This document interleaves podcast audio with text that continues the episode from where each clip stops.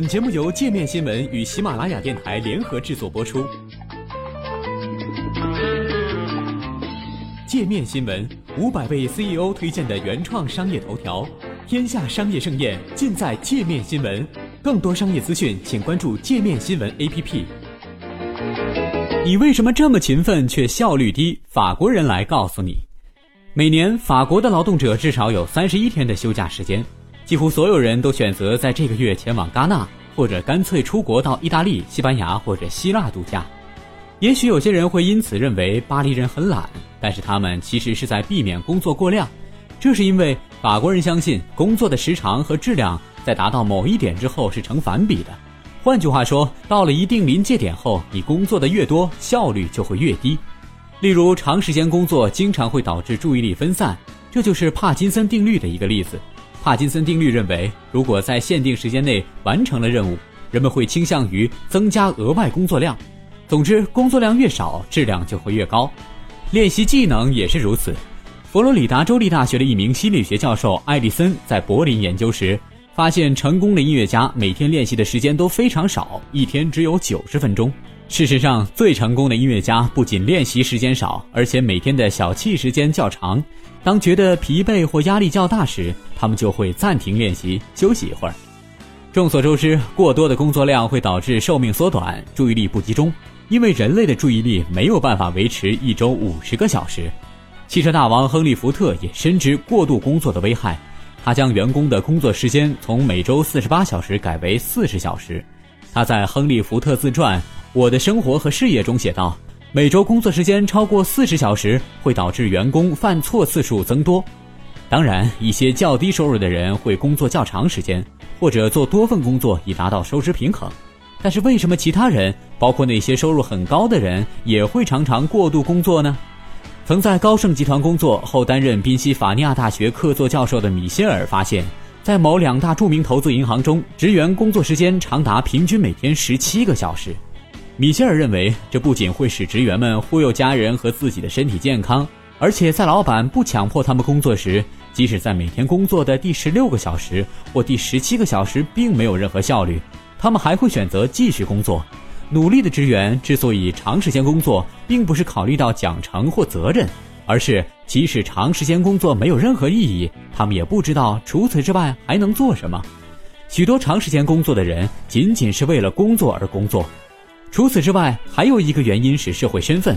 忙碌意味着努力，努力意味着有优秀的品格、良好的教育、现在或未来的富有。不行，我现在很忙。这句话不仅透露出你是一个认真的人，同时也在强调自己的重要性。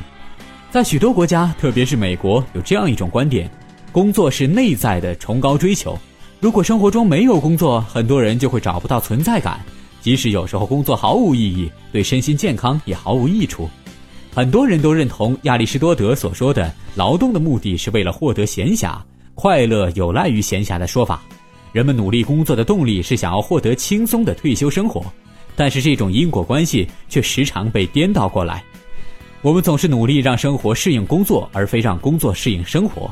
很多人认为快乐和生活满足感只能从工作中得到。与其说这是哲学真理，不如说这只是激励员工的管理秘诀。长期以来，经济学家们写过大量文章，阐述如何在科技提高工作效率的今天缩短工作时间。亚当·斯密曾提出大头针理论：如果工人们要每天工作八小时制作一定数量的针，那么当可以使制针效率翻倍的工具发明出来后，工人们消耗在这一工作上的时间就应该减少。按照该理论，英国经济学家凯恩斯在《我们后代的经济前景》中提出，我们的工作应当减少。或许我们无法达到他所提出的每周十五小时的工作时间，但至少可以适当减少。在律师等职业中，工作时间长于所需时间是比较合理的，因为它是按小时收费的。至于其他行业，我们可以从支出成本看出来雇主们为什么鼓励员工长时间工作。尽管工作时间过长会导致工作效率下降、压力增大、疾病增多，但雇佣一个人每周工作八十个小时的成本仍低于雇佣两个人每周工作四十个小时。最后，文化惯性可能也是导致工作时间过长的原因之一。过去，美国人常常工作很长时间，因此现在的人们也常常无视科技发展和效率提高，仍保持与过去相同的工作时间，即使这样做并没有任何明显效果。除此以外，谁都不敢率先不计后果地提高工作效率，成为办公室中第一个减少工作时间的人。迈出这一步需要勇气和一点点天真。尽管法国经济状况并不理想，但是只有不到百分之九的劳动者工作时间过长，而美国工作时间过长的人数达到百分之十一，土耳其高达百分之四十三。法国人将工作与生活完美的平衡起来。过长时间的工作说得轻一点毫无意义，说得严重一点则是巨大的危害。过度工作会影响身心理健康，陪伴家人的时间。由于工作场所、使命以及道德优越感等，很多人认为工作比闲暇要重要得多。但是，如果我们将闲暇时间看作是反思、创新、为未来工作保存脑力和体力的必要阶段，而不再将其看作是游手好闲呢？